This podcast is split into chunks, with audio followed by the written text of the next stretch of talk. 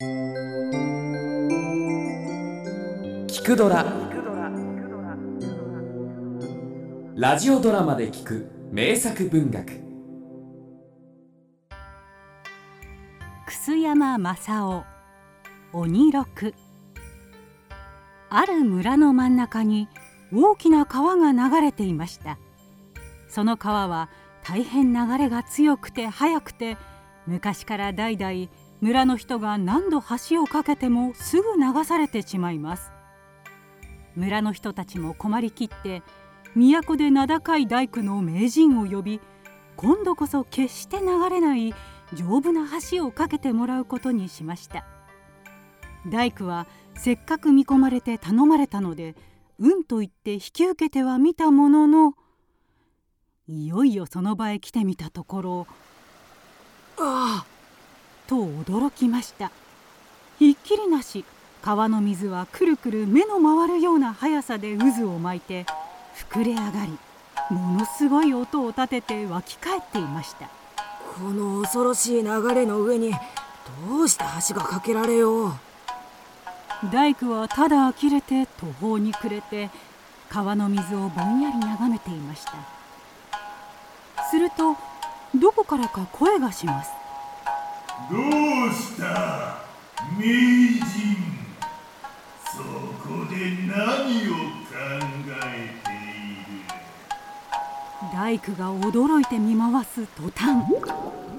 水の上に大きな泡が立ったと思うと恐ろしく大きな鬼のような顔がそこにぽっかり現れました。妙な気味の悪いやつが来よった。うん俺か？俺は頼まれたからこの川に橋を架けようと思って考えているのだ。すると鬼は顔中口にしてギエギエギエとさも面白そうに笑いました。そうして大きな歯をむき出しにしたまま言いました。へっへっへ。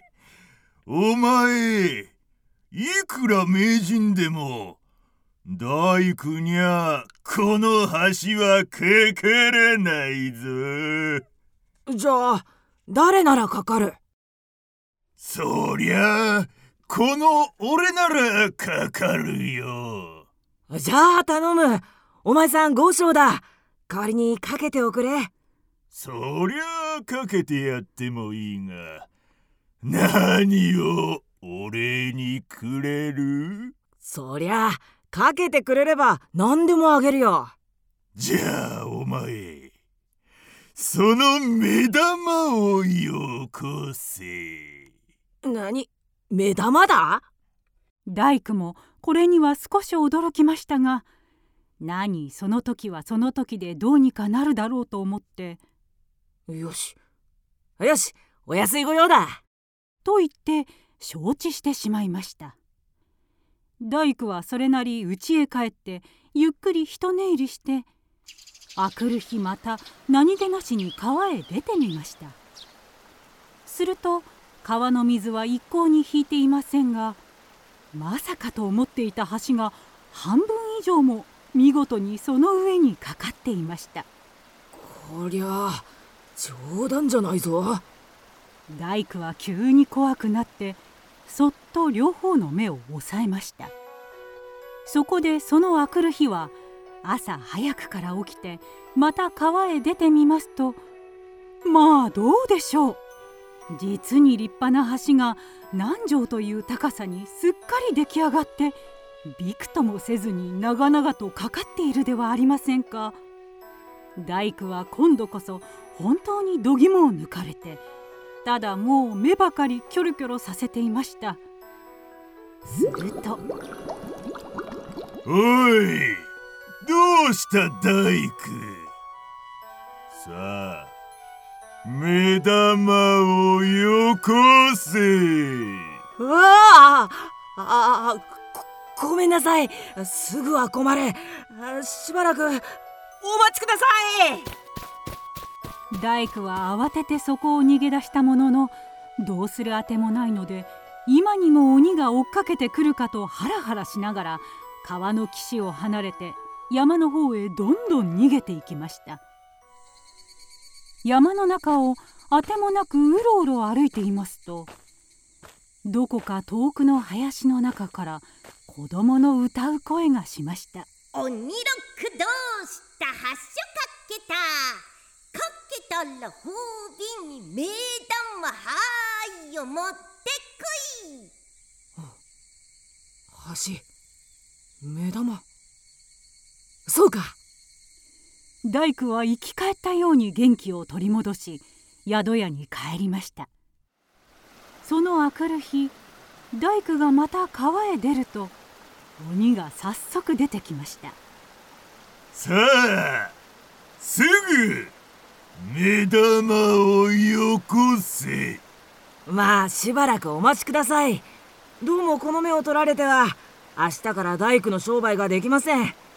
かわいそうだとおぼしめして何か他のお礼でご勘弁願います。なんという育児のないやつだ。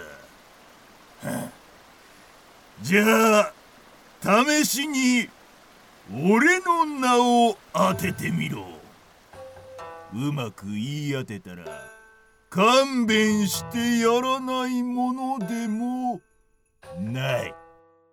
鬼がそう言いますので大工はわざとまずでたらめに答えることにしましたああ大江山の四天童寺違う、違う。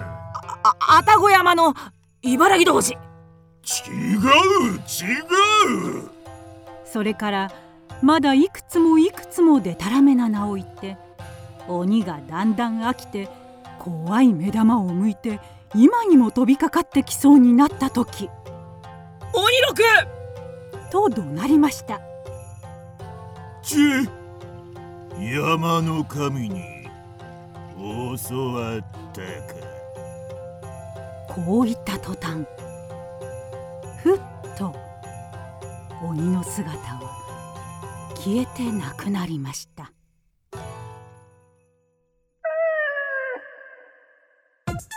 聞くドラは YouTube にもチャンネルを開設。チャンネル登録お待ちしています。そして Twitter で独り言をつぶやいています。